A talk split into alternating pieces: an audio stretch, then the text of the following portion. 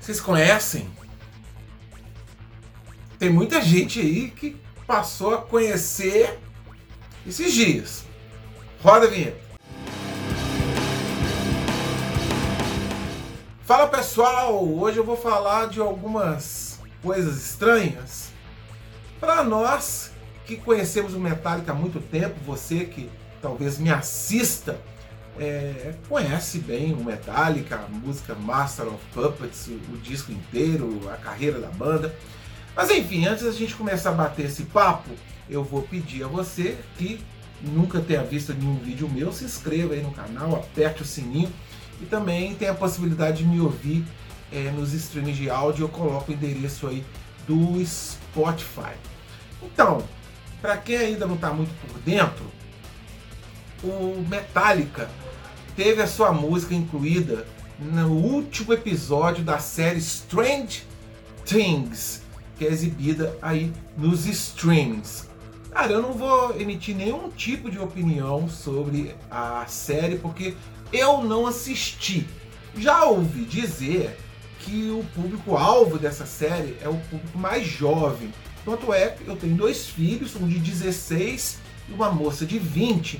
O meu filho de 16, de 16 anos assistiu alguns episódios, já a minha filha não assistiu. Então também eu não tenho é, opinião aqui dentro de casa. No último capítulo, como eu já disse, foi inserido a música Master of Puppets uma música sensacional deste álbum aqui. Foi um álbum assim que mudou a minha vida. Eu tenho essa versão aqui Digipack lindíssima, né?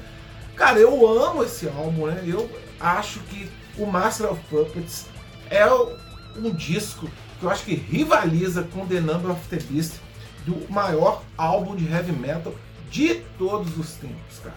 Eu acho esse álbum aqui perfeito. Olha que os caras aqui estavam novinhos, todos eles ainda com o finado Cliff Burton. Foi nessa turnê do Master of Puppets que o Cliff Burton infelizmente faleceu no dia 27 de setembro de 86. 27 ou 23, eu não lembro a data. Ou seja, em setembro de 86, o maravilhoso baixista Cliff Burton morreu aqui na turnê do Master of Puppets.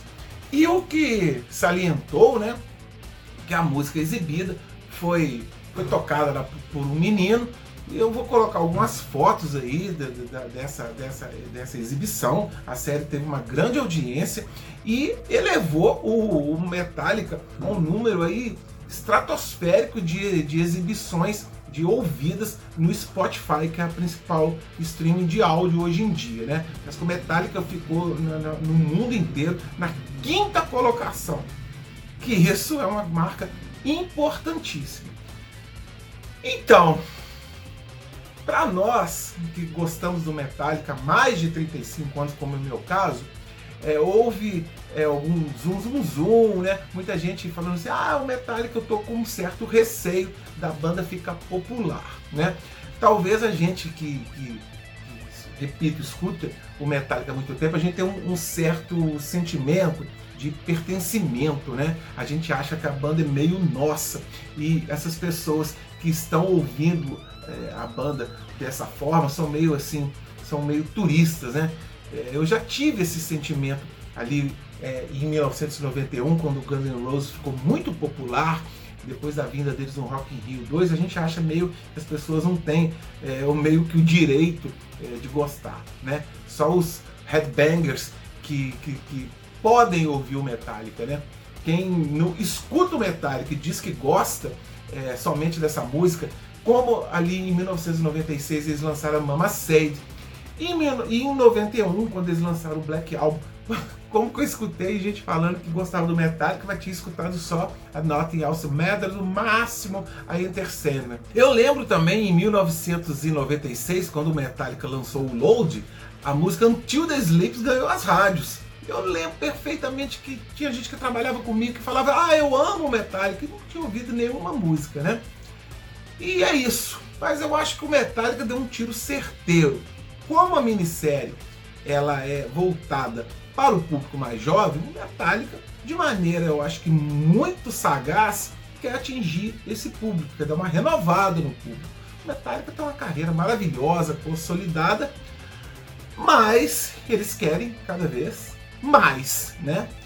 Então, qual é a maneira hoje em dia de eles atingirem? As rádios também não têm essa, essa força toda, o Metallica nunca foi de penetrar muito em rádio.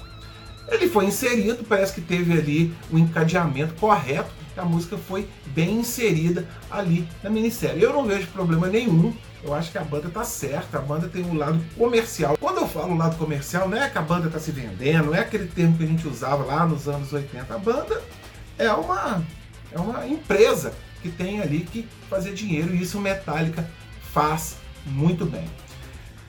Então, você que tá, escutou pela primeira vez o Master of Puppets, a música Master of Puppets, pô, então escuta o disco todo, cara. O disco é maravilhoso. Repito, para mim, eu acho que rivaliza ali com The Number of the Beast como o melhor disco de heavy metal de todos os tempos. Que, pô, eu quero que as minisséries aí de sucesso cada vez tenham mais músicas de heavy metal para quem sabe o público se renovar de uma maneira que infelizmente não anda é, acontecendo, né? Mas é isso.